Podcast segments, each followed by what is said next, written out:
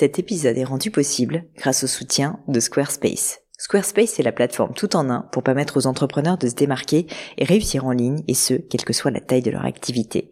Pourquoi est-ce que j'ai choisi Squarespace comme sponsor du podcast? D'abord parce que je sais qu'ici vous êtes très nombreux à entreprendre, avoir un podcast ou un projet qui nécessite d'être valorisé sur un site web. Et que Squarespace propose des outils vraiment simples d'utilisation pour avoir un site beau, propre et efficace en un minimum de temps. Quelques exemples de fonctionnalités, des templates de sites web personnalisables et adaptatifs pour créer des sites beaux et design en un temps record, l'outil email, le nerf de la guerre pour développer votre activité et communiquer avec vos clients, ou encore leur outil SEO intégré pour émerger sur Google sans être un produit métier. Alors si vous voulez donner à votre business toutes les chances de se développer, je ne peux que vous recommander d'aller sur le site squarespace.com. En plus, Squarespace vous offre moins 10% sur votre première commande de site web ou de domaine avec le code Pauline. N'hésitez pas et rendez-vous sur squarespace.com, code Pauline.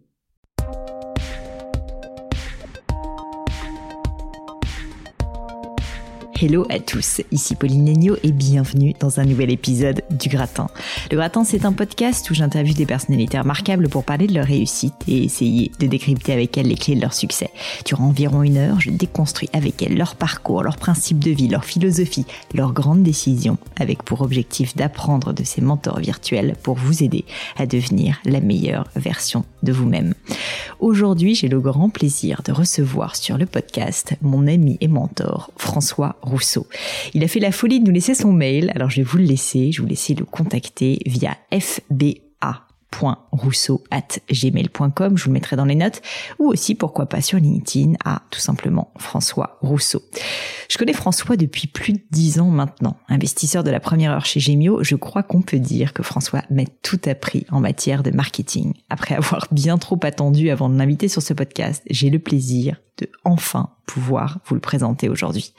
Mais au-delà d'être l'un de mes mentors, qui est donc François Rousseau? Curieux, infatigable, François dévore le monde au travers de rencontres, de lectures ou de voyages. Il débute sa carrière de manière assez classique, après des études en école de commerce, comme chargé de marketing pour une grande marque de lessive industrielle. Il nous l'expliquera d'ailleurs dans l'épisode qui en a un peu honte auprès de ses copains, mais la réalité, c'est qu'il kiffe le métier. Il gravit donc les échelons du monde corporate pour finir directeur marketing chez Orangina.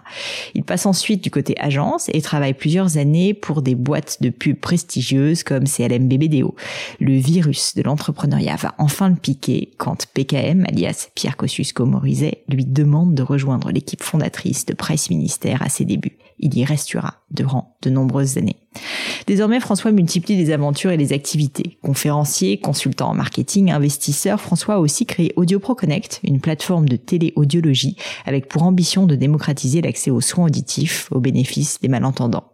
Alors dans cet épisode, j'ai choisi de commencer notre discussion par une sorte de cours de marketing, si vous voulez, et de communication, où François nous distille quelques enseignements qui lui ont été très précieux tout au long de sa carrière. Quelques exemples. Comment vendre son idée lorsque l'on est un créatif ou un commercial face à un client réticent. Ça peut d'ailleurs s'appliquer à aussi des personnes en interne ou pourquoi pas des partenaires. Des conseils pour argumenter et faire adhérer à son point de vue. À quoi sert concrètement la connaissance client?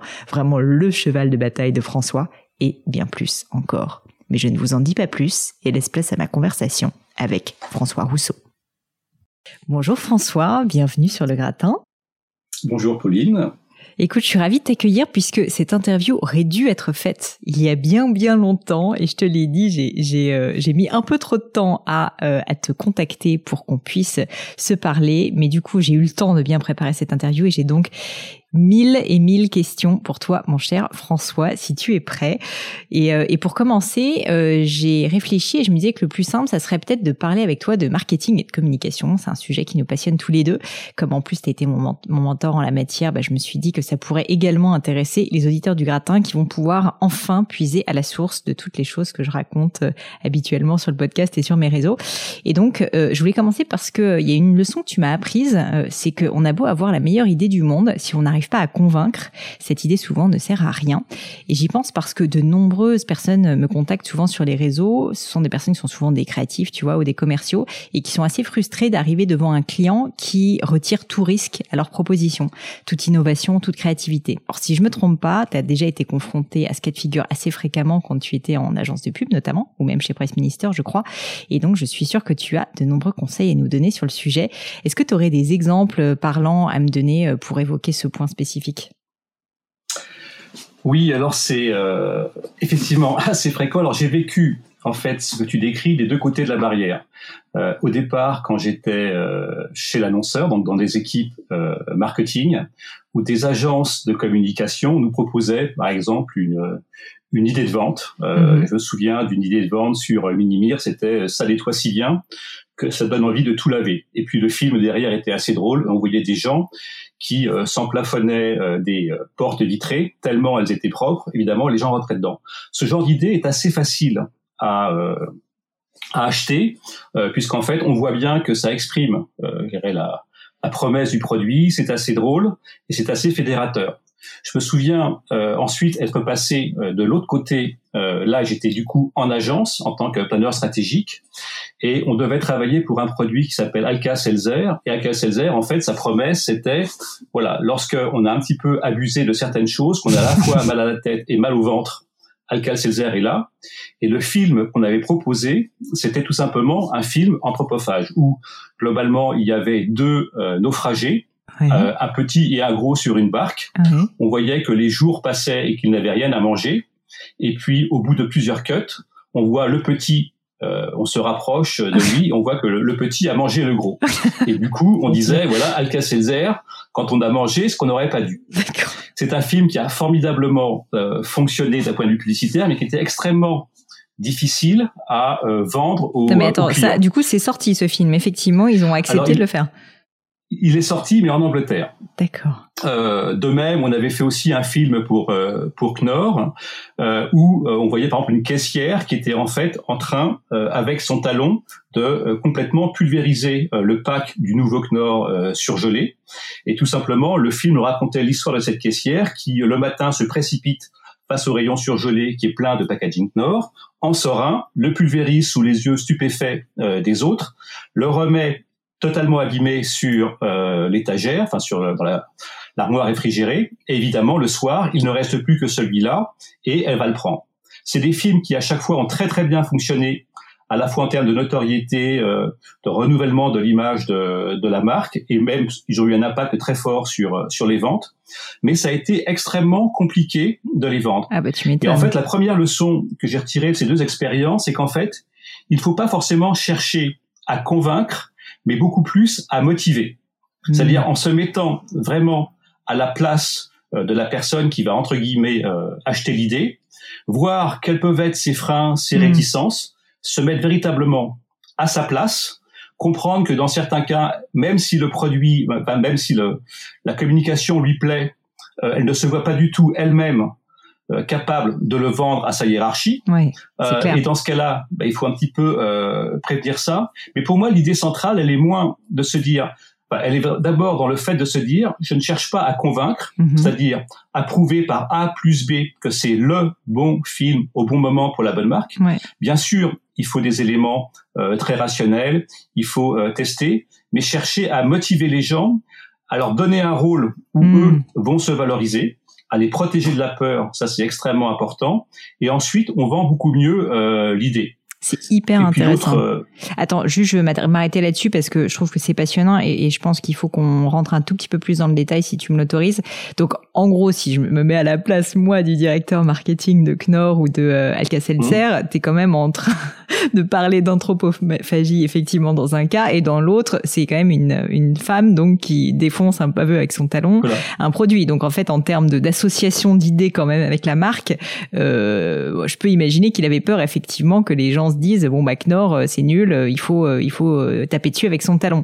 Donc donc dans, dans, ces circonstances, quels sont euh, des mots que tu as pu utiliser? Je sais pas si tu t'en rappelles ou si tu pourrais te refaire l'exercice, des mots que tu pourrais utiliser, tu vois, pour alors non pas convaincre, tu as tout à fait raison, c'est pas de la conviction, mais plutôt pour motiver ce, ce directeur marketing qui veut bien faire probablement, mais qui a peur. Tu as, utilisé ce mhm. mot-là et c'est vraiment ça, qui a peur pour lui faire prendre ce risque et pour s'en faire le porteur, parce que si j'ai bien compris, c'est vraiment ça, c'est que tu veux qu'en gros il, il ait un rôle. Hmm. Alors, en fait, on a joué sur les, les deux versants. On a quand même joué sur le versant de la, conviction. Euh, il y avait euh, dans le groupe Unilever des budgets assez conséquents pour prétester les films. Hmm. Simplement, n'étaient prétestés que les idées euh, dont le directeur marketing pensait qu'elles avaient un potentiel. Donc la conviction, enfin la motivation devait être ce film est suffisamment intéressant et de mon point de vue a assez de potentiel pour passer cette, euh, cet obstacle-là. Et donc, ce que je te demande, c'est au moins euh, bah voilà de le soumettre au, au test, euh, qui étaient quand même des tests qui coûtaient plusieurs dizaines de, de milliers d'euros, mais qui n'étaient pas un engagement définitif. Donc déjà, c'était de réduire un petit peu la peur que la personne pouvait avoir en disant ce n'est pas tout ou rien. Donc on a mmh. utilisé effectivement ce mécanisme-là, mais ça n'existe pas toujours. Il y a plein de cas où globalement les gens vont euh, tout simplement refuser l'idée. Et alors là, c'est extraordinaire parce que les gens, souvent les moins créatifs, débordent d'imagination pour refuser une idée qui les dérange. C'est là où tu te dis, bah, en fait, si, ils sont, un petit peu créatifs.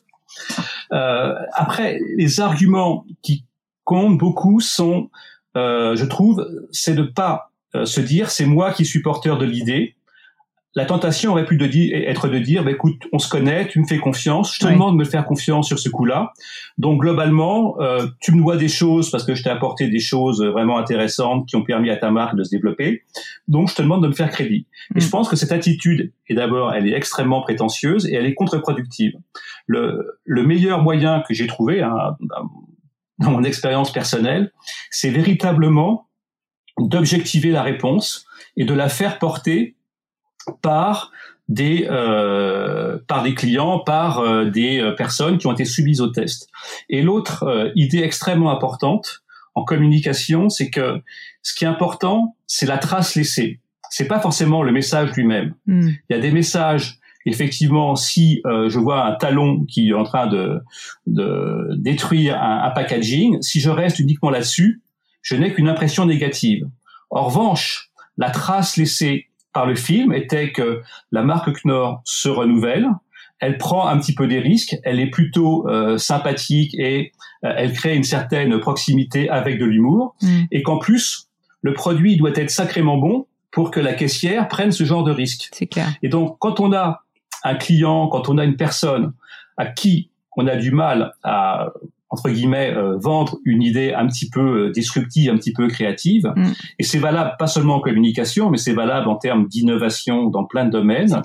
Euh, L'important, effectivement, c'est pas de rester sur euh, le produit, le message lui-même, mais la trace qu'il va laisser et l'obstacle qui permet de franchir, et puis toute euh, les perspectives que ça permet euh, d'ouvrir derrière. Hmm. Mais tu vois la raison pour laquelle je voulais euh, commencer par ça, c'est qu'en fait, bah, tu, tu l'as dit un peu hein, à demi mot. Au final, tout ça, c'est une histoire de leadership, c'est-à-dire réussir à emmener quelqu'un, ça peut être un client, ça peut être une équipe, enfin sincèrement ça peut être euh, n'importe qui, un partenaire aussi. Mais je trouve que ce qui est intéressant dans ce que tu dis, c'est que du coup tu fais exprès de ne pas être dans la confrontation. Au contraire, tu parles du fait de bah, de d'embarquer les gens, de, de faire en sorte qu'ils s'approprient vraiment le message. Et je me rappelle même une fois, tu m'avais dit dans le cadre d'une fois où moi j'avais du mal à convaincre, tu me disais oui mais en fait il faut que les personnes, c'est presque de l'inception, il faut que les personnes en gros participent, contribuent et presque en fait l'envie eux-mêmes de participer et donc il faut leur demander leur avis et c'est comme ça qu'ils s'approprient le plus l'idée. Je sais pas si tu peux m'en parler un petit peu plus. Oui, effectivement, c'est-à-dire que dans pas mal de, de cas, il est possible, et c'est certainement la, la, méthode la plus euh, enrichissante, euh, pas simplement parce qu'elle permet de vendre davantage d'idées, mais parce qu'elle permet même d'enrichir un petit peu les idées, c'est d'associer euh, les personnes tout en respectant le, leur rôle à euh, l'idéation et à la conception de l'idée. Et là, il y a une, une technique qui est euh, vieille comme le monde et qui a été bien, je dirais, modélisée par euh, Jean-Marie Dru dans la description, c'est la méthode des what if, et si on faisait ci, et si on faisait ça. Mm. Et tant qu'on navigue dans les eaux du what if, la personne, les équipes, euh, elles se sentent en relative sécurité parce que, bah oui, on a le droit de penser que et si on faisait ci, et si on faisait ça, pour l'instant, ce n'est pas engageant. C'est un peu comme un brainstorm, quoi. C'est exactement ça. Alors c'est un brainstorm un petit peu, je dirais, orienté. Hein. Euh, ça n'empêche pas qu'il faut le considérer comme un brainstorm parce que il y a même des personnes dont a priori on pourrait se dire je suis pas du tout sûr qu'elles puissent m'apporter quelque chose. Dans la réalité, si. Il y a parfois des détails, parfois des remarques qui ont du sens et qui permet à celui qui porte l'idée euh, ben justement d'intégrer ce type d'attitude, de, raisonnement, d'objection euh, pour renforcer l'idée. Donc oui, tu as parfaitement raison, c'est très intéressant quand on le peut d'associer les gens en amont de les faire un petit peu rêver. C'est-à-dire que mm. quand on leur dit et si on faisait ceci et si on faisait cela, mm. euh, de leur dire et si c'était une planète, en fait ils quittent leur rôle euh, de manager, ils quittent leur rôle de euh, celui qui est absolument responsable euh, de l'exécution euh, parfaite du. ouais, c'est ça. Et puis ils se projettent aussi, ils visualisent des choses. Aussi. et puis, ce qui est intéressant, c'est que les gens, en fait, euh, on est une espèce extrêmement euh, sociable et ça se sent. Quand tu embarques plusieurs personnes à la fois, tu as certaines, certains individus qui vont influencer les autres. Mm. Et c'est pas toujours ceux euh, dont on s'attend qu'ils seront les plus audacieux, qui peuvent dire, ben oui, finalement, on pourrait peut-être faire ceci et cela. Donc, c'est un travail aussi qui doit être fait étape par étape. Je crois que là, il y a une conception un peu romantique et totalement catastrophique de la vente d'une idée, c'est de dire on est tellement sûr de notre idée, on est tellement sûr que ça va aller dans le sens du business qu'on y va sabre clair. Mm. Et comme tu le disais, on envisage en fait euh, ben la, la, réunion de, de, vente un peu comme une confrontation où finalement euh, il y aura un vainqueur et un, vaincu, celui mm. qui aura imposé euh, son idée grâce à son sens de la dialectique supérieure, etc. Je pense que ça c'est totalement erroné parce que quand bien même et on avait discuté de ça ensemble, euh, Pauline, plusieurs fois, mm. quand bien même tu réussis à vendre ton idée, si la personne n'y a pas adhéré, derrière, elle fera tout pour que cette idée ne puisse pas euh, être exprimée et euh, du coup, on pourra pas avancer, ça sera bloquant.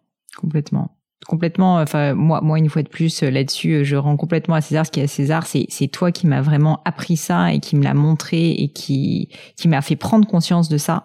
Et je pense que comme beaucoup de personnes euh, un peu tout feu tout flamme j'étais en mode pas que je voulais imposer mes idées tu vois mais plus j'ai une idée allez on y va je suis dans l'action. En fait j'ai même pas réfléchi au fait qu'il y allait avoir des des comment dire des des objections.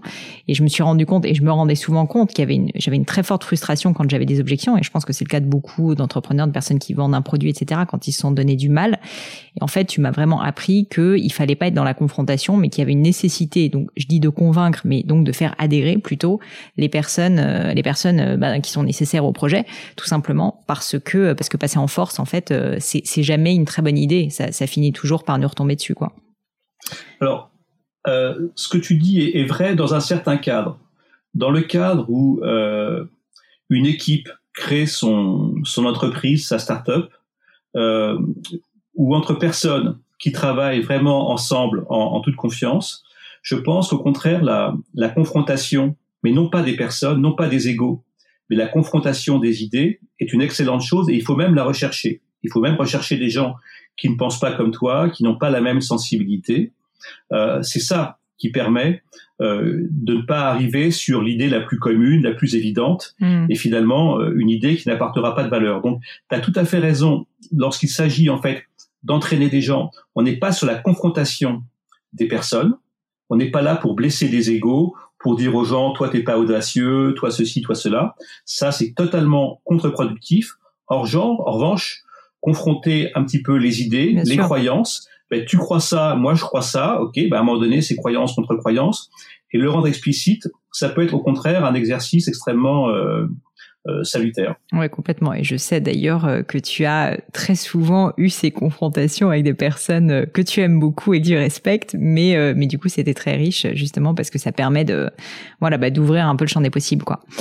Si, si on parle euh, toujours de marketing, mais sur un autre euh, sujet, euh, tu m'as souvent parlé de, de, ton expérience chez Price Minister, dont tu es cofondateur, et plus largement du fait que le marketing, c'est vraiment un art qui nécessite avant tout de connaître ses clients. C'est quelque chose sur lequel tu as toujours beaucoup insisté avec moi. Et, et, et, je crois me rappeler d'une histoire avec des ados, si je me trompe pas, chez Price, justement, qui aurait été à la source d'une belle nouvelle opportunité. Je trouvais que c'était une anecdote assez intéressante pour peut-être justement aller dans le sens de cette nécessité de connaître ses clients parce que une fois de plus là je, je, je pense aux auditeurs euh, certains en fait se disent oui oui bon connaître ses clients c'est sympa mais au final à quoi est-ce que ça sert vraiment? Et très souvent en fait on peut se dire c'est un peu du marketing qui sert à rien tu vois des études etc c'est focus group. Je trouvais que c'était un exemple qui prouvait euh, de manière très précise en fait en quoi ça peut avoir des, des, des conséquences complètement euh, concrètes euh, oui, alors tu fais probablement allusion au, au porte-monnaie euh, virtuel.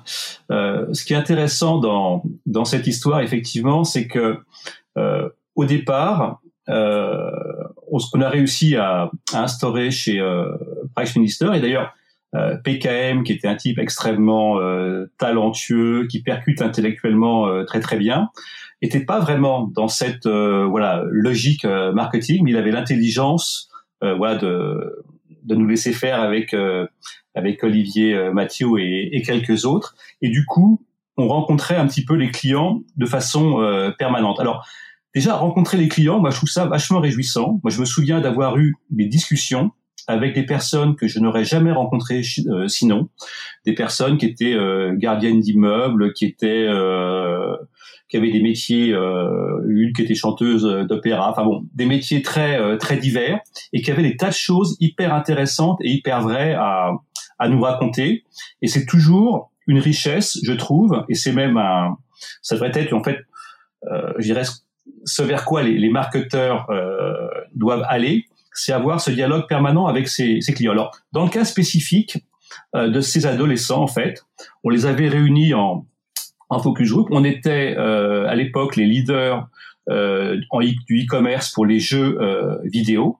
Et ce qu'on avait euh, assez vite constaté, effectivement, c'est que ben, les, les joueurs déjà à cette époque étaient plutôt compulsifs. Et donc, euh, lorsqu'ils avaient un nouveau jeu type Rome Total War, ils, ils jouaient, jouaient à fond pendant un mois, six semaines, et puis au bout d'un certain temps, ben, le jeu euh, il l'avait un peu épuisé et il le revendait. Donc le mm. business model de l'achat-vente euh, garantie était extrêmement bien adapté à ce marché. Mm.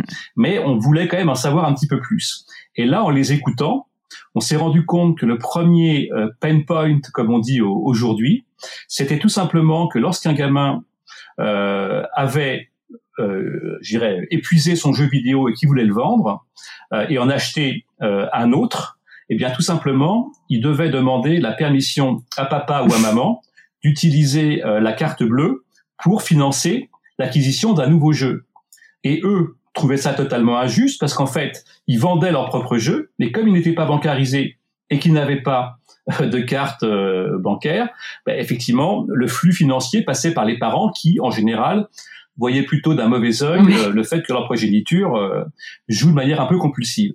Et ce que je trouve très beau dans cette histoire, c'est qu'en fait, cette idée d'innovation, ce sont les, les jeunes eux-mêmes qui nous l'ont dit. Ils m'ont dit, mais écoutez, monsieur, moi, quand je vends mon jeu vidéo, c'est pas juste, l'argent, il va pas dans ma poche, il va dans celle de mes parents.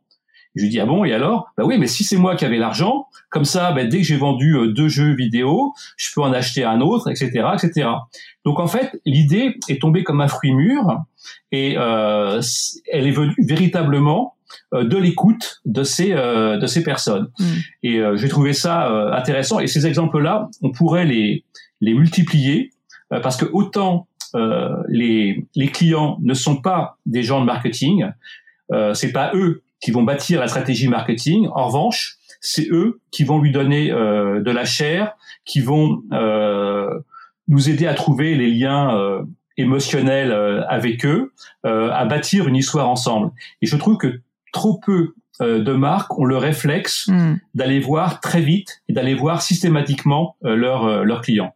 Parfois, le client est considéré comme celui qui avec lequel il faut bien faire parce que bah, il limite un emmerdeur quoi. Qui nous fait vivre, franchement. Et c'est un peu l'emmerdeur. Alors qu'en fait, c'est tout le contraire. Hmm.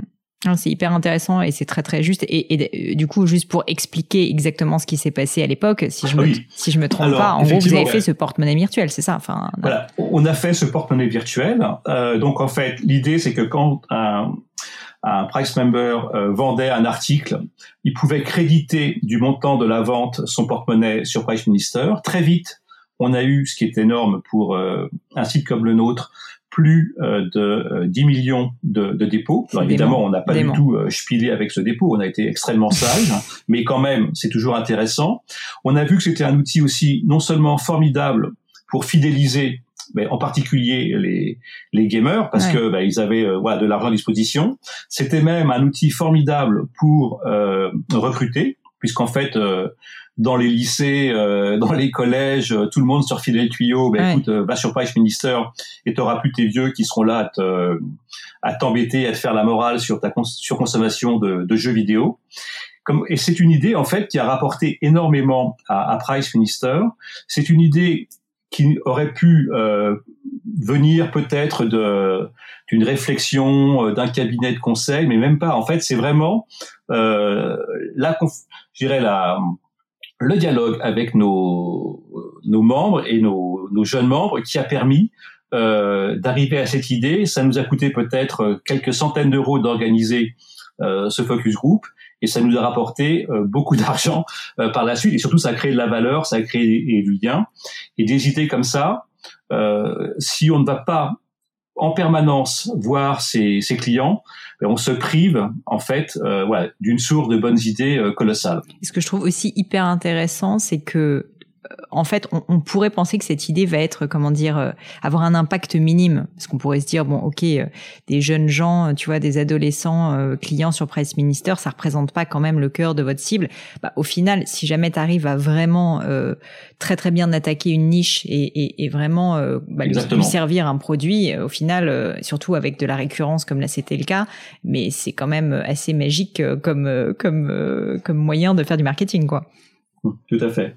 Mais c'est cette euh, fameuse phrase dont on a souvent discuté ensemble, c'est que très souvent, les, les marketeurs, enfin, et par extension, en fait, tous ceux qui euh, créent des entreprises ou même euh, ont à défendre leur, leur, activité ou faire connaître ce qu'ils font, on, on, on sous-estime cette voie qui consiste en fait à travailler très très bien un segment de marché. Mmh. Euh, sur lequel on va être leader, sur lequel on peut créer vraiment un avantage euh, concurrentiel euh, durable, parce qu'on aura été les premiers à l'identifier et qu'on va mieux servir nos clients là. Et c'est ça qui a permis d'ailleurs à pas mal de, je dirais, de, de start-up de pérenniser leur activité et de, et de croître par la suite. Donc il faut surtout ne pas se priver effectivement de cette euh, cet état d'esprit, c'est, hyper essentiel. C'est un petit peu ce que tu fais toi sur Genio quand tu te, tu veux t'adresser par exemple aux, aux, jeunes parents. Enfin, c'est des idées qu'on avait discutées mm. ensemble. C'est une idée que tu as eue que je trouve euh, intéressante parce que effectivement, euh, tu pourrais dire non, moi je m'intéresse au, au, gros du marché, mais peut-être que voilà, ce qui fait 5-10% des occasions de, de vente, en fait, il y a des vrais services spécifiques à apporter et tu fais grandir ta marque et tu crées encore plus de liens avec tes clients. Complètement. Complètement. François, merci pour ce cours de marketing. Je veux quand même parler aussi du, reste de ta vie qui est euh, qui est extrêmement rempli. Euh, donc, euh, je veux pas qu'on passe trop de temps, en tout cas tout notre temps sur le marketing. Si je fais un espèce de saut géant en arrière, je voulais parler de ton enfance, François, que je connais peu, que je connais mal, qu'on en parle un petit peu. Est-ce que tu peux me dire où est-ce que tu es né et puis finalement, justement, à, quoi a ressemblé à ton enfance ou ton adolescence? Hmm. Alors, euh, je suis dans une famille euh, plutôt un télo, euh, un milieu social abstrait, comme on dit. Ma mère était prof de droit, c'était même la plus jeune prof de droit à, à SAS. Mon père était euh, préhistorien, euh, veto, euh, chercheur en, en biologie.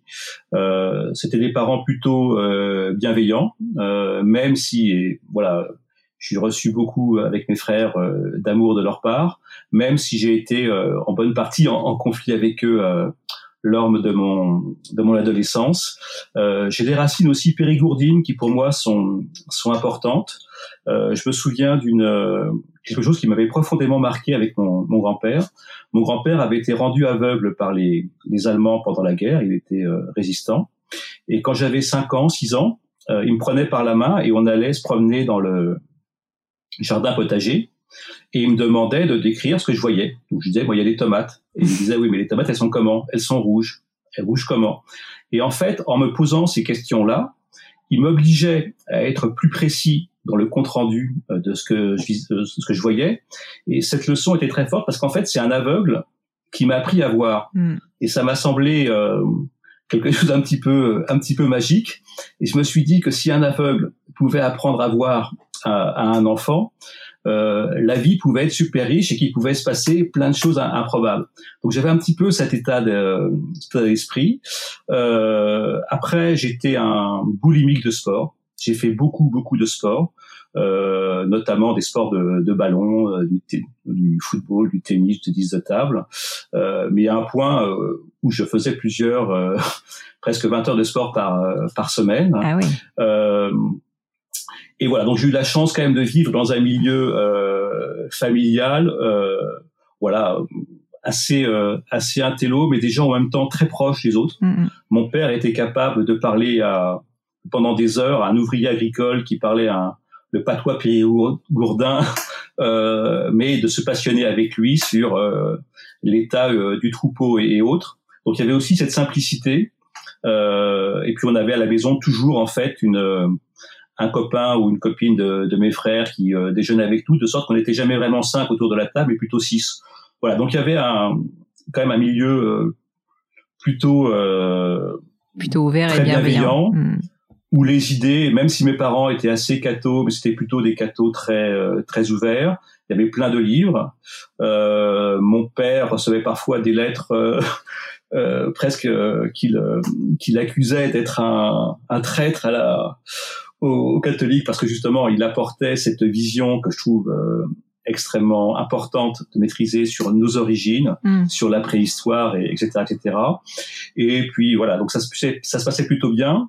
Mais nonobstant, euh, vers les 15-16 ans, euh, j'ai cru que j'étais marxiste. Alors j'avais lu euh, un livre qui m'avait un petit peu euh, enflammé l'esprit, c'est le Manifeste. Après, j'avais commencé à lire le premier livre du Capital où j'avais rien compris. mais pour me trouver un peu une posture, voilà, je. Bah, c'était c'était la période aussi quand même, on peut le dire. C'était la période aussi, voilà. Bon, ça m'a ça m'a passé. Et tu, tu te euh, rappelles, euh, François, euh, je suis désolée, je t'interromps, mais qu'est-ce que tu qu'est-ce que tu voulais faire quand tu étais petit? Tu te rappelles donc si tu avais une, bah, une, vocation particulière? Bah, Je voulais faire footballeur. D'accord. Ou je voulais faire prof de gym. Euh, ça, c'était un truc qui m'a vraiment marqué. À un moment donné, j'ai pensé faire veto, mais la confrontation avec mon père me disait que, que non. Mais je voulais absolument euh, tout faire sauf rentrer dans une école de commerce. Enfin, c'était vraiment pas. C'était un truc que je n'imaginais absolument pas. Et ce qui s'est euh, révélé le cas. voilà. Et, c'est arrivé. Alors en fait, c'est arrivé comment? D'abord parce que j'étais, j'aimais beaucoup les maths et le, le français et la, et la philo. Euh, j'ai rencontré un copain de mes frères qui lui avait fait bah, sec en fait, et qui était un type pour lequel, pour lequel j'ai pas mal d'admiration, qui était d'ailleurs très sportif aussi. Et du coup, bah, j'ai fait une prépa euh, école de, de commerce, mhm. et puis euh, qui m'a que j'ai honnêtement j'ai adoré. Euh, voilà, il y avait euh, des maths, il y avait de la philo, on parlait de de Heidegger, il y avait euh, une thématique particulière qui était le travail, et justement on abordait le travail à travers le prisme de plein de philosophes différents. Donc vraiment, je me suis, j'ai beaucoup aimé mon année de prépa. Et là, je dois dire que l'atterrissage en école a été assez brutal. C'est qu'on est passé des grands philosophes, on est passé de, de Heidegger à la compta, aux économistes, qui se confrontent au réel. Euh, alors c'était dur pour moi parce que j'ai dû un peu baisser mon, voilà mes, mes, exigences, mais au fond ça a été hyper instructif parce que moi j'avais vraiment besoin de passer du domaine des idées euh, et de mieux comprendre la réalité et autrement que par les, les chemins des grands philosophes. Mm. Aujourd'hui, je continue à lire un peu de, de, philosophie, de lire beaucoup, mais pour moi, ça a été hyper salutaire de passer euh, par euh, par le commerce, euh, de passer par voilà des choses aussi triviales que la comptabilité, le marketing et autres. à l'école, il y avait il y avait quelques super cours, notamment tout ce qui touchait les biais cognitifs, etc je me suis fait vraiment des, des vrais amis pour la vie. Et mhm. ça, c'est quand même extraordinaire. J'ai fait beaucoup de sport, puis j'ai fait du théâtre aussi. Mais j'étais encore très insouciant. De mhm. sorte qu'à la sortie de, de l'ESSEC, je me demandais vraiment si j'étais un, un imposteur si j'allais mériter vraiment mon, mon salaire de sortie. Bon, puis au final, ça s'est quand même plutôt euh, pas trop mal passé.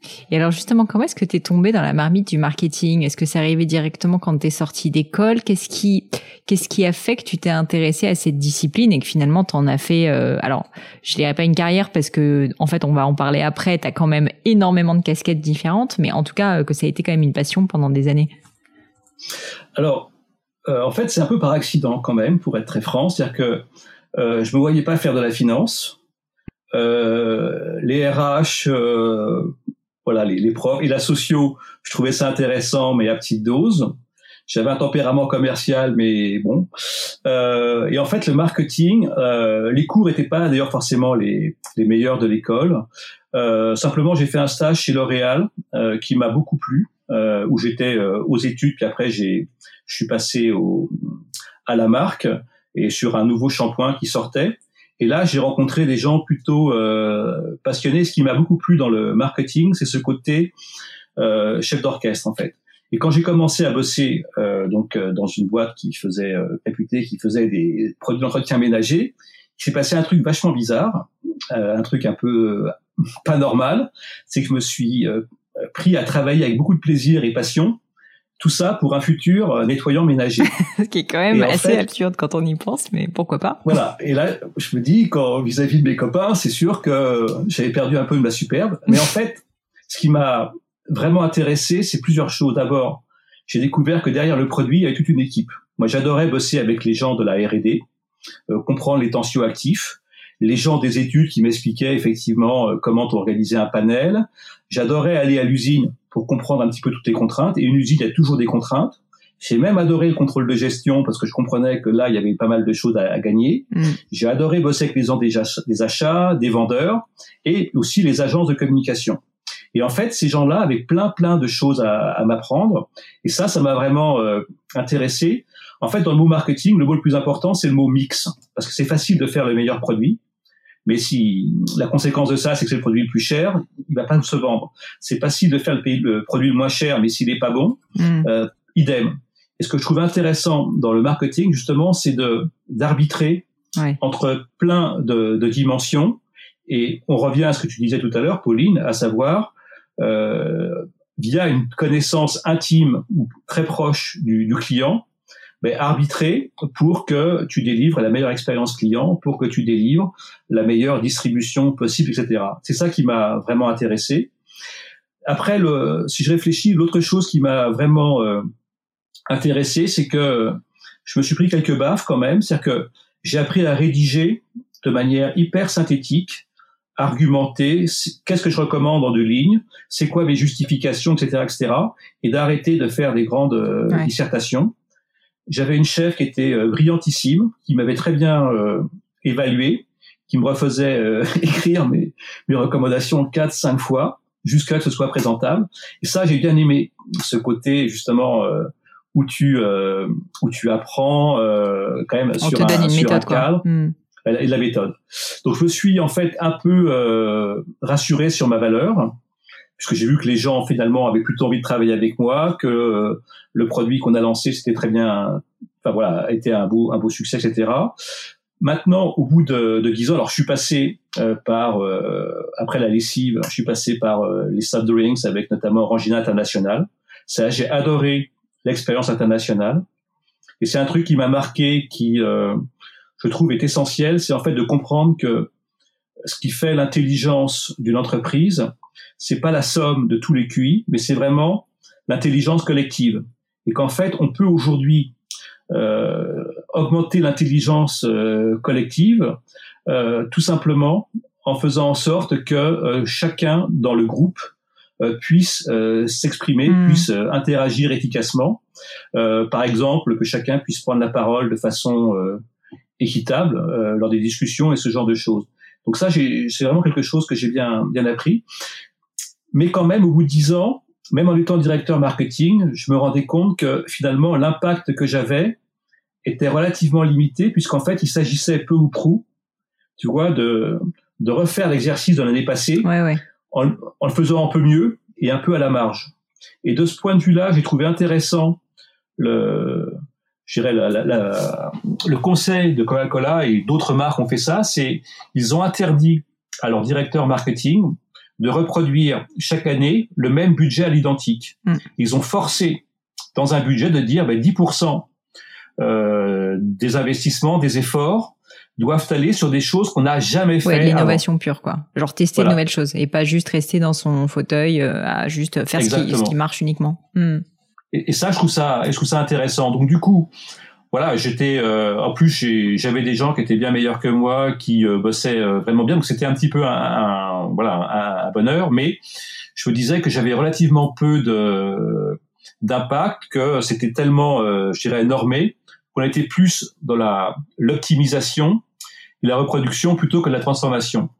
Et comme j'avais des copains, notamment des copains d'école, comme des gens comme Nicolas Bordas, etc., qui étaient eux en agence de communication avec lesquels je travaillais, l'agence, l'aventure agence de communication m'a pas mal euh, tenté j'y suis allé. Et là, j'ai découvert, effectivement, en fait, je suis passé grosso modo de la conviction à, la motivation. Mhm. J'ai découvert euh, l'importance de l'émotion, du storytelling.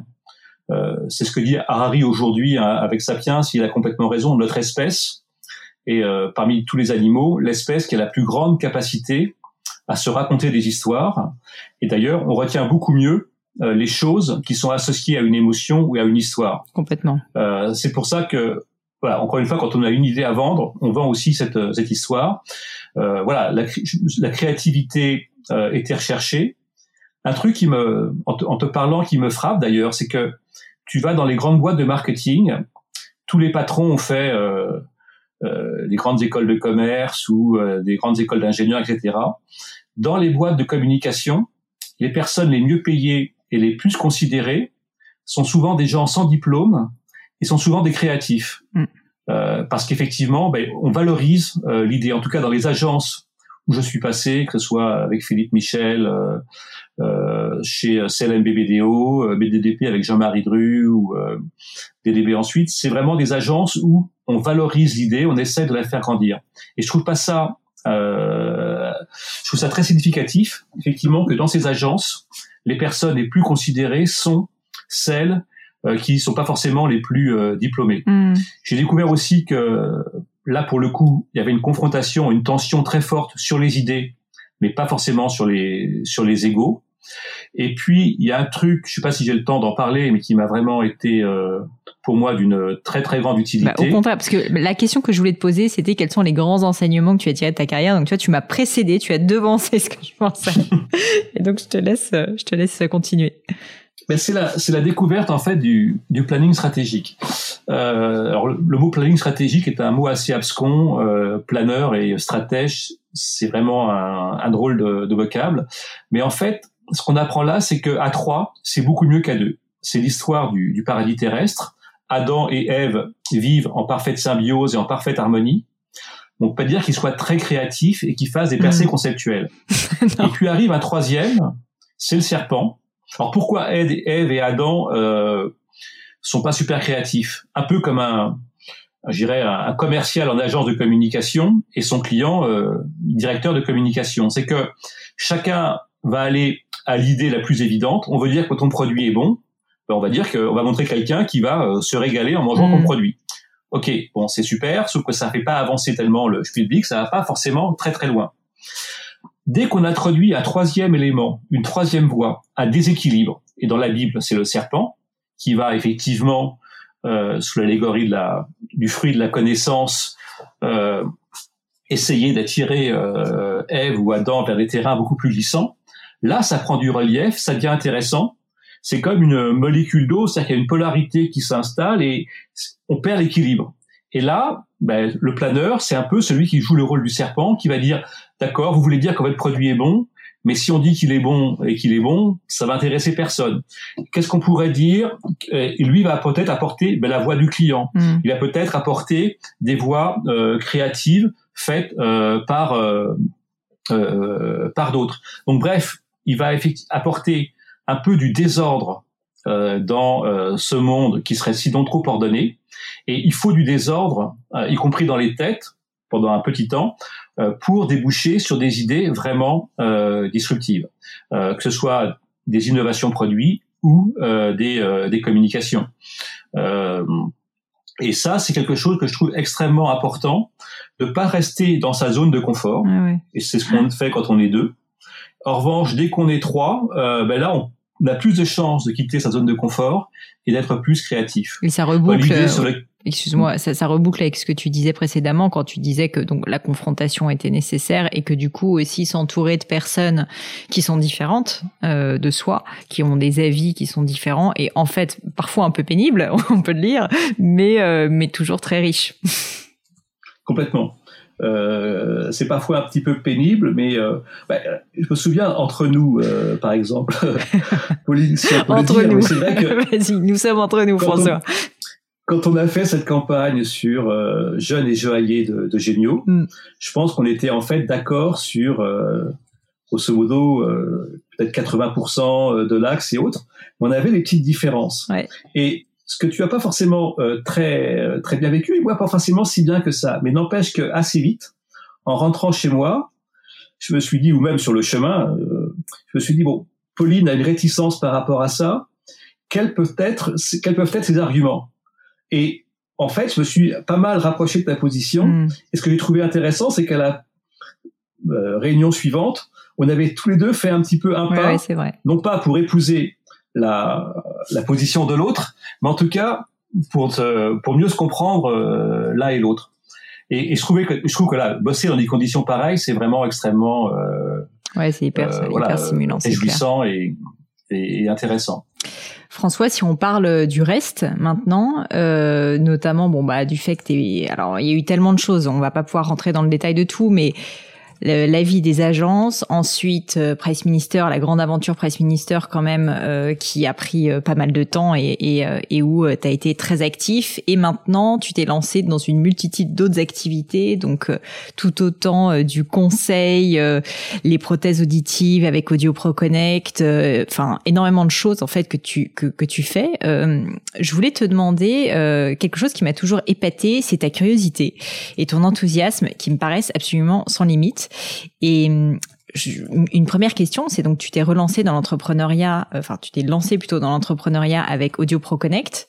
Euh, quand on a déjà eu une carrière bien remplie comme la tienne et de nombreux succès, enfin est-ce que c'était une évidence pour toi aussi. Et quelques échecs aussi, on va en parler. Mais est-ce que est-ce que c'était une évidence pour toi? Est-ce que c'était, euh, enfin, je veux dire, comment est-ce qu'à un moment donné tu prends cette décision de te dire, ok, bah finalement j'ai une vie, euh, j'ai une vie bien remplie? Je dis pas, elle est encore longue, mais je veux dire, t'as as quand même déjà, t'avais fait pas mal de choses. À quel moment tu te dis, euh, j'ai femme, enfant, j'ai une carrière déjà bien sous tout rapport, et maintenant, hop, je prends un énorme risque et je me lance dans un secteur en plus que tu connaissais pas particulièrement à l'époque, la prothèse auditive en créant Audio Pro Connect Alors, je pense que euh, euh, d'abord, j'ai du mal à. Je pense que beaucoup de gens sont, sont comme moi. Euh, c'est que quand on est animé par une une vie intérieure, une, une dynamique, rien que le mot retraite fait, hein, fait un petit peu peur. Le mot retraite, dans ses connotations militaires, un petit peu de, déroute. Voilà, c'est pas quelque chose forcément que, j'envisage dans ce sens, euh, dans ce sens-là. En fait, ce qui m'a euh, aidé à franchir le pas, c'est que au fur et à mesure de mes étapes professionnelles, j'ai surtout appris à désapprendre. C'est-à-dire que ce que j'avais appris chez l'annonceur, de faire des recos en très euh, rationnel, etc. Euh, ben, j'ai un petit peu désappris, j'ai plus appris à, à motiver, à écouter, à un peu plus prendre de risques. Quand je suis arrivé chez Price Minister, euh, je me souviens que, alors d'abord pour moi, Price Minister, c'était pas évident, puisqu'en fait, euh, Pierre euh, Kosciusko Morisset, qui était mon patron, il avait 21 ans à l'époque, ou 22 ans, il était en âge d'être mon fils. Hmm. Donc euh, ça fait ça fait bizarre. Mais en fait, ça m'a pas du tout euh, pesé. Et grâce à lui, j'ai appris et désappris beaucoup de choses. Je me souviens par exemple que euh, lorsqu'il s'agissait de euh, voir si on voulait se lancer sur une nouvelle catégorie, que ce soit, euh, je sais pas, euh, l'automobile, la location d'appartements, etc., ou sortir du premier positionnement de, de Price Minister, moi, je me voyais travailler euh, sur une semaine, euh, faire une belle note bien rédigée, etc. Et lui disait, non, maintenant, François, on en discute, et en deux heures, la décision doit être prise mm. déjà. Et de fait, c'était vraiment beaucoup plus intéressant euh, de travailler comme ça. Ouais, de tester plus que d'analyser, quoi. De, post-analyser plutôt que de pré-analyser, si je suis clair. Oui, et, puis d'aller un petit peu et de laisser tomber des choses qui finalement sont pas forcément les plus euh, significatives. Mm. Le jour, personne ne parlait de, de SEO, hein, de d'organique. Et à un moment donné, Pierre est tombé sur nous en déboulant en disant on arrête tout, il faut tout reconsidérer par rapport au référencement naturel. Euh, ni Olivier Mathieu ni moi, on avait la moindre idée de ce que c'était. Donc du coup, quand tu travailles dans un environnement comme ça, tu es prêt à euh, ben, lâcher du lest, euh, comme le dit euh, d'ailleurs, enfin c'est un c'est un livre que je dont je pourrais conseiller la, la lecture. Hein, c'est euh, Changer d'altitude de Bertrand euh, Picard. Il prend cette cette image là. Quand on est en ballon, il s'agit pas de lutter à ballon montgolfière. Il s'agit pas de lutter contre les vents. Il s'agit euh, voilà, de, de changer d'altitude pour prendre le vent qui va t'amener dans la direction hmm. où tu où tu veux aller. Et changer, évidemment, euh, pour changer d'altitude en ballon, il faut larguer du lest. Et ce lest, ça peut être des habitudes que tu as prises avant. Donc du coup, je pense que j'ai gagné un petit peu de, de flexibilité. Euh, et puis je voyais euh, bah, des gens autour de moi. Bah, il y a y a toi, il y a Charlie, il y en a plein d'autres qui eux-mêmes avaient, bah, tu vois, lancé leur leur start-up. Et puis à un moment donné, je me suis dit pourquoi pas moi Mais je crois que le, fond, pour répondre à ta question vraiment au fond, c'est euh, c'est une question de sens. Pour moi, mes parents étaient malentendants. Euh, il y avait, une, il y a toujours en France, c'est en train de changer, mais une grande injustice au fait que deux malentendants sur trois ne sont pas équipés. Mm. Du coup, ils se coupent des autres parce que c'est trop cher, hein, c'est 3000 euros. Alors demain, ça va devenir gratuit, mais aujourd'hui, euh, c'est encore le cas. Et du coup, j'avais envie de créer quelque chose qui soit euh, utile, euh, de m'entourer, de travailler aussi avec des gens un petit peu euh, différents, euh, parce que je pense que le, le plus beau dans un bah, dans un voyage, enfin c'est un peu une modalité de dire ça, mais c'est pas forcément la destination, mais c'est le trajet pour atteindre la destination. C'est pour ça que j'adore la randonnée, c'est pour ça que comme toi j'adore le ski hors piste, c'est pour ça voilà. et donc du coup c'est plus facile, je dirais, d'entreprendre quand on essaye de voyager un petit peu léger.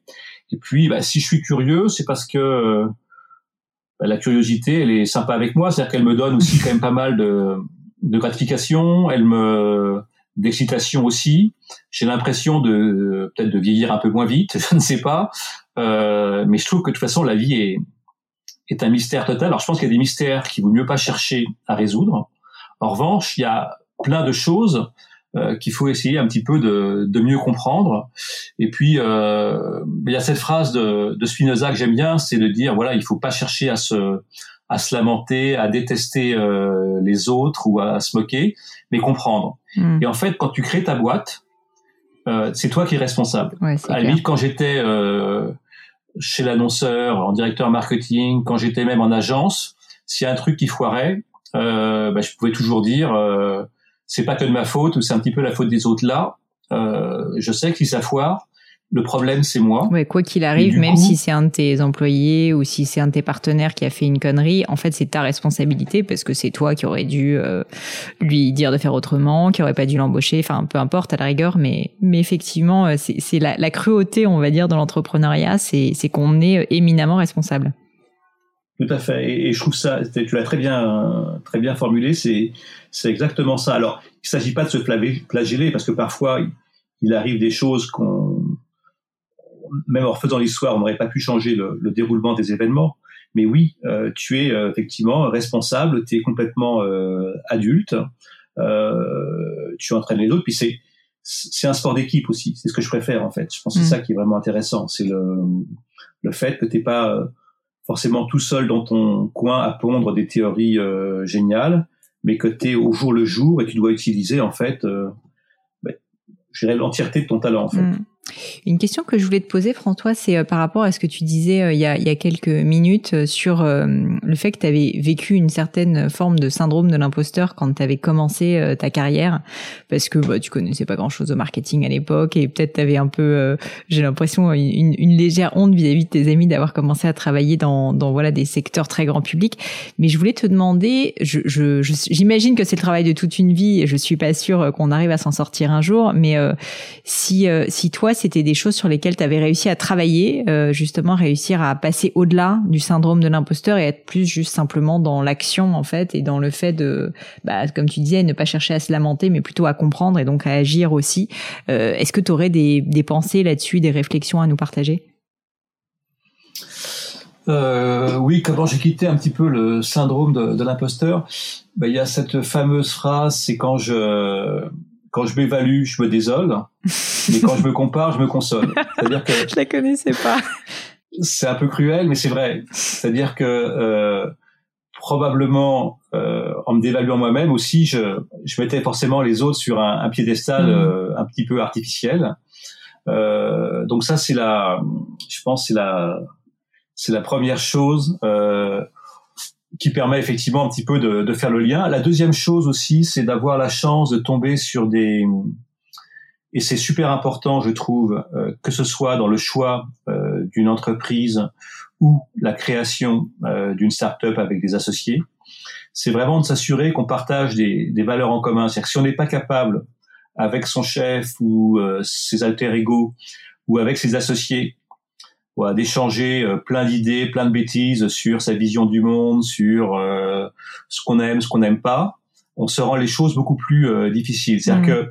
que ce qui m'est assez vite apparu, c'est qu'en fait, là, d'abord, j'étais pas assez doué pour être parfait, et puis quand, et de toute façon, rechercher la perfection est en fait une, une totale impasse. Alors, je parle pas pour des grands musiciens, pour des artistes fabuleux, etc. Mais dans la vie dans le commerce, dans euh, la vie de tous les jours. Euh, il faut au contraire euh, je veux accepter notre imperfection parce que c'est ça qui nous rend fondamentalement humains. Mm. C'est notre fragilité qui fait qu'on on est intéressant. Euh, je me dis c'est la même chose pour toi quand tu rencontres quelqu'un qui a aucune faille, enfin, qui prétend n'en avoir aucune, qui euh, euh, où tout est sous contrôle. En général, ce genre d'individu, il faut le, il faut le fuir parce que ce sont des gens qui sont finissent par être toxiques. Mm. Tu sais, c'est un peu, je sais pas si tu as lu ce livre de mindset. Oui, oui, oui. La différence entre le growth et le fixed mindset. Tout à fait. Hyper intéressant un livre que je le mettrai dans les notes de l'épisode. Je me rappelle pas du nom de l'auteur, c'est un chercheur américain. Mm. Alors c'est une, euh, c'est une, femme, une prof qui est prof à, euh, à Stanford. Je crois qu'elle s'appelle euh, Carole euh, Zweck. Non, Zweck, un truc comme ça. Oui, tu as raison. Zweck. Et euh, ce qu'elle dit, c'est intéressant, c'est que il y a ceux qui considèrent que d'un côté l'intelligence est, statique, c'est-à-dire que c'est ça, c'est le prof que tu as en début d'année qui dit j'ai une tête de classe, là j'ai cinq élèves, ceux-là ils seront bons tout le temps. C'est euh, le patron qui sait tout et qui euh, va décider pour les autres. La difficulté de cet état d'esprit, c'est qu'en fait tu vas éviter des défis qui pourraient te remettre en cause. Tu vas être un petit peu défiant, finalement pas très motivé pour faire des efforts et tu vas ignorer les critiques extérieures. Et puis le succès des autres, ça va plutôt t'agacer et te rendre jaloux. Mm. Et au contraire, ce que j'ai compris dans mon dans mon parcours, en fait, c'est que euh, l'intelligence, en tout cas la mienne, elle pouvait être euh, largement euh, développée et, agrandie euh, si je me donnais un petit peu les moyens. Du coup, ben, j'ai cherché des défis qui étaient surtout pour moi des façons d'apprendre, mm. euh, que ce soit euh, analyser euh, des panels Nielsen avec des millions de chiffres, euh, interviewer des gens, euh, présenter, faire un pitch et autres. Et du coup, ça te donne vraiment pas mal de l'envie de poursuivre tes efforts malgré les, les échecs. et en fait, on arrive à toujours à Spinoza sur cette idée que finalement tous ces efforts que tu fais, même s'il y en a qui foirent, mais au final, c'est quand même un pas vers une plus grande maîtrise. Et c'est exactement la définition de la joie par euh, par Spinoza. C'est que voilà, c'est une plus grande euh, maîtrise euh, de toi, de ton talent, de ce que tu peux faire, euh, qui t'apporte cette cette joie là. Et du coup, tu es plutôt en recherche de critique euh, des autres. Mm. Si personne te critique, moi je suis un peu. Si dans mon équipe tout le monde est d'accord avec moi, je me dis oulala, il y a un, il y a un problème, ouais. Et je me dis c'est pas normal. Donc tu vas rechercher des critiques constructives pour progresser. Et puis tu trouves une inspiration dans le dans le succès des autres. Mm. Euh, et ça, je trouve que c'est c'est plutôt sympa. Et c'est peut-être pour ça que je continue en fait à, à être un petit peu actif. Un autre de mes moteurs aussi, c'est euh, tu as fait allusion, c'est le fait de partager de transmettre, mais pas en, attitude du vieux sage. Je suis pas Confucius qui est en train de dire voilà là, là euh, la voix est là, mais c'est beaucoup plus de partager assez humblement ce que j'ai pu euh, moi euh, ressentir et puis vivre pour que les autres voilà en fassent un peu leur mm, mm. leur miel ou pas. Et puis peut-être le le dernier mot, mais là je suis un peu trop long, c'est le mot sens en fait, que je trouve un mot très très beau dans la langue française. Le mot sens, c'est à la fois euh, la sensation, et ça tu l'as quand tu travailles en équipe, quand tout d'un coup tu as quand même le sentiment que tu butais sur un problème, ou tu te posais mal la question, et tout d'un coup, hop, tu as le sentiment d'avoir franchi un, un obstacle. Euh, ça c'est le, premier mot du mot, le premier sens du mot sens. Le sens, c'est aussi la direction mm. où tu veux aller. Est-ce que tu veux faire un truc voilà, qui qui euh, fasse du bien autour de toi? Et puis c'est surtout la signification. Euh, et je pense que c'est voilà, ces trois euh, sens du beau sens qui me qui me motive à, à, continuer et à être curieux. Et puis, bah, c'est rigolo d'être curieux quand même. C'est quand même plus sympa. C'est clair. C'est quand même beaucoup plus sympa. François, pour terminer, je termine euh, souvent le, le podcast par euh, ce que j'appelle le crible du gratin, qui sont des questions euh, un peu plus personnelles encore, euh, mm-hmm. auxquelles, auxquelles j'aimerais bien que tu répondes, si tu l'acceptes. la première, c'est est-ce que tu aurais vécu un échec ou un moment difficile dont tu pourrais me parler, et puis surtout les enseignements que tu en as tirés? Alors j'en ai plein des échecs. Mais, ton plus euh, grand, ton plus bel échec. Mon plus bel échec, euh, j'en ai pas mal. Alors non, peut-être bah, un qui est euh, la première boîte dans laquelle j'ai investi que j'ai que, que, développé. Ouais. C'était des aides auditives prêtes à l'emploi. C'était Sonalto. Mm. Euh, on avait donc l'idée n'était pas de, de moi, mais j'étais très motivé pour euh, aider les, les, deux jeunes talentueux qui avaient créé cette boîte-là. Tu étais cofondateur quand même. alors ça consistait en, en, des aides auditives que tu pouvais vendre, qui étaient vendues en pharmacie euh, pour un prix euh, de 300 euh, euros et qui permettaient à des jeunes presbyacousiques de commencer à s'équiper euh, sans avoir à débourser des milliers d'euros. Euh, et là, l'erreur qu'on a faite et que j'ai faite, c'est qu'en fait, on était tellement persuadé d'œuvrer pour le bien, euh, de euh, d'apporter un, un, vrai service, de combattre une injustice, euh, qu'en fait on a pris pour argent comptant euh, les déclarations euh, bienveillantes des, de certains malentendants qui disaient ben non c'est super votre truc, je vais l'essayer, de certains euh, pharmaciens qui disaient ben oui vous nous ouvrez un nouveau champ, l'audition c'est intéressant, et en fait on s'est contenté de ces réponses sans voir que la difficulté était bien plus grande et que même si un pharmacien référençait le produit, il n'allait pas le vendre. Hmm. Globalement, il n'était pas du tout préparé à ça. Euh, de même que des clients, euh, ben, c'était pas aussi simple que ça de se mettre un, un appareil auditif. Euh, et du coup, on est resté trop, euh, on n'est pas allé assez loin, je dirais, dans la dans la réflexion. On a investi beaucoup sur, euh, voilà, euh, de la communication, euh, le partenariat avec tel laboratoire pour nous distribuer. Mais en fait, on n'a pas fait le boulot d'aller au contact ultime avec et d'avoir des vrais clients. Et ce hmm. que je me reproche, c'est de dire, ben, j'aurais dû partir avec une vingtaine de, de, produits dans la poche et vraiment les vendre moi-même. Ouais, ouais. Et ça, je l'ai fait une fois à des gens que je connaissais trop bien, et donc ils l'ont acheté. Et euh, ce côté justement ne pas aller au contact des autres, je me suis quand même pas mal, euh, pas mal reproché. Alors ce que j'en ai retiré comme euh, comme enseignement, c'est ne pas se bercer de ses propres idées, quand bien même elles seraient justes, quand bien même elles seraient, tu vois, euh, très vertueuses. C'est pas ça, c'est pas parce que c'est vertueux que ça, ça va marcher. Ça, ça, ça, ça, va marcher. Ça c'est le premier point. Et puis le, bah, finalement, c'était plutôt pas mal parce que j'ai j'ai rebondi avec AudioPro Connect où là je me suis dit finalement la vraie valeur ajoutée qu'on peut apporter sur le marché, voilà, c'est euh, de prendre la chaîne de valeur euh, pratiquement de A à Z. Et aujourd'hui, je suis sur un des rares marchés euh, post-Covid où la demande est, est assurée. C'est-à-dire mm. une des grandes une des grandes conséquences de la crise que l'on traverse, c'est que c'est évidemment une, enfin, c'est une crise à la fois de l'offre et de la demande, et on se, on peut s'interroger pour savoir si beaucoup des produits qu'on achetait avant auront toujours une demande demain. Là, avec le 100% santé, donc le fait que le gouvernement va rembourser 100% de l'achat d'une aide auditive, euh, je suis sur un des très rares marchés où le problème de la solvabilité de l'acheteur ne va pas se poser et du coup, il va y avoir effectivement euh, pas de problème de demande. Donc, euh, ça m'a permis aussi cet échec de rebondir pour apporter une proposition de valeur, que ce soit de la téléaudiologie ou de la génération de livres sur Internet, qui elles ont plutôt un bel avenir devant elles. Hmm. Hyper intéressant.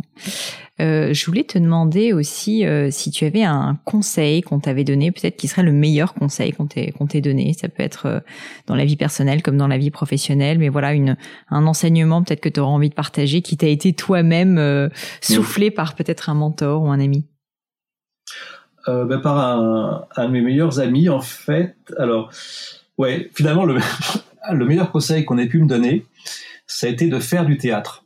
Ah. Euh, au début, je me j'admirais beaucoup euh, cet ami qui est un très bon acteur euh, amateur, mais qui joue vraiment très très bien. Et j'avais pris un réel plaisir à, à, aller voir les pièces dans lesquelles il jouait.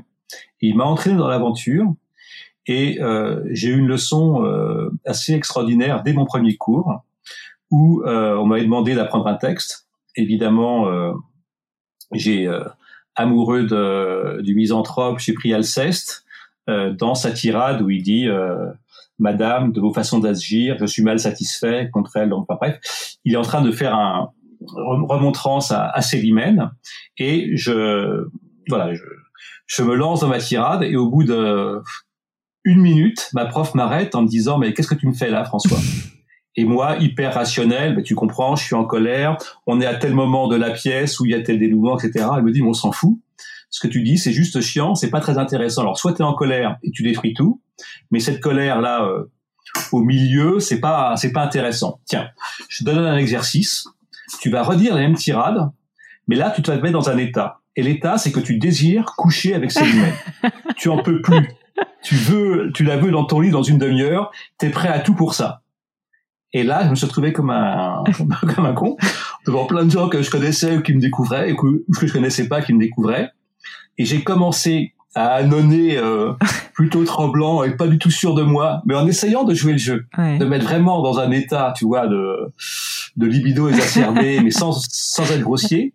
Et j'ai compris plein de trucs. J'ai compris plein de trucs, euh, voilà, qu'effectivement, c'est la vie n'est pas euh, que euh, du rationnel et que je devais pas être là pour produire. Et ça, c'est un de mes défauts. C'est-à-dire que quand on est, euh, quand on a une certaine habileté, à écrire, à produire, etc. Et on produit. Or, en fait, dans la vie, faut pas, on n'est pas toujours semé de, de produire. On est parfois semé d'écouter, de réagir, de co-construire avec les autres et de se laisser euh, gagner par le vide, hmm. tout simplement, pour accueillir les sensations, euh, les, les, ondes que les autres t'envoient. Et du coup, après, on a eu le bonheur de jouer euh, des pièces de Yasmina Reza, de, de Tchekhov, etc. Euh, ça n'a pas fait de moi un très grand acteur, mais euh, j'ai eu un plaisir énorme à jouer avec des gens euh, qui m'ont énormément euh, appris, euh, à aussi fréquenter les beaux textes. J'ai énormément appris sur moi-même aussi. Donc c'est peut-être le meilleur conseil qu'on m'ait donné. Tu as déjà eu le, le trac de, de, parler en public, notamment dans le cadre d'une pièce de théâtre, ou c'est quelque chose qui est complètement réglé pour toi? Ah, pas du tout. J'ai toujours eu le tract. Alors vraiment même euh, à un point. Euh, non, j'ai beaucoup beaucoup de tract. Euh, ce qui me sauvait en fait, c'est que euh, bon, d'abord tu as des méthodes un petit peu où tu respires, où mm. euh, avant la pièce tous les acteurs sont vraiment ensemble et font font corps. Donc tu as une partie technique qui t'aide. Euh, notamment euh, à travailler ta voix avant, la, avant de jouer, etc. Mais surtout, ce qui m'a aidé à surmonter le tract, en fait, c'est la, c'est con hein, comme truc, mais c'est la, le sentiment que j'avais d'être reconnaissant. Tout simplement le, la joie d'exister, la joie d'être reconnaissant, de faire partie de cette troupe. Hmm. Et donc, du coup, je me disais, j'ai pas le droit de planter les autres. Et même dans l'assistance, je vais avoir peut-être, je sais pas, euh, des amis, de la famille, mes parents j'ai pas le droit de leur faire ce coup-là. Hmm. Et du coup, ça me redonnait une super motivation. Et puis à un moment donné, je me suis dit, mais attends, euh, qu'est-ce qui se passe? Dans le pire des cas, tu vas bégayer, tu vas buter sur la, la première syllabe de ta tirade. Est-ce que c'est si grave que ça? Ça, c'est quelque chose qui m'a pas mal aidé aussi dans la vie, de me dire, bon, attends, après tout, regardons froidement les conséquences. Mais j'ai toujours commencé mes premières, euh, euh, mes premières tirades au théâtre avec le cœur battant, oui, tout à fait. Bon, ça me rassure de savoir que même avec de l'expérience, même toi, au bout de quelques années quand même de théâtre, tu continues à avoir euh, un peu le cœur qui bat quand tu montes sur scène. Mais, mais on s'en sort. voilà. Une autre question pour toi, François. Euh, une maxime ou des mots de sagesse que tu aimerais nous partager? Donc, tu nous as déjà fait le plaisir de, de, de, nous citer un certain nombre de citations, mais ça peut être juste, euh, juste un message que tu as envie de faire passer à titre personnel, une réflexion, un enseignement dont on n'a pas parlé, que tu voulais, que tu voulais évoquer. Euh, bah, il y a une phrase que j'aime beaucoup, mais je ne sais pas du tout de qui elle est. Ça concerne un peu les idées. C'est euh, on ne fait pas pousser un brin d'herbe en tirant dessus. C'est-à-dire que pour moi, une idée, quand on commence à avoir une idée, c'est intéressant ou une intuition de jouer avec elle, de la cultiver euh, et de la partager avec d'autres. Euh, c'est-à-dire que si quelqu'un a l'idée de créer une start-up, une entreprise ou dans son entreprise de, de faire bouger les choses.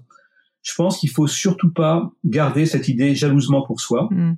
mais au contraire euh, la la partager avec euh, avec des autres, y compris avec des gens dont on n'attend pas forcément euh, grand chose, mais quand même des gens euh, bienveillants.